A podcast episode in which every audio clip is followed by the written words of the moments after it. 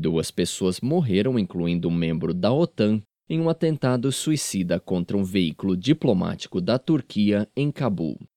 A explosão aconteceu no bairro das Embaixadas, perto da entrada da embaixada do Irã.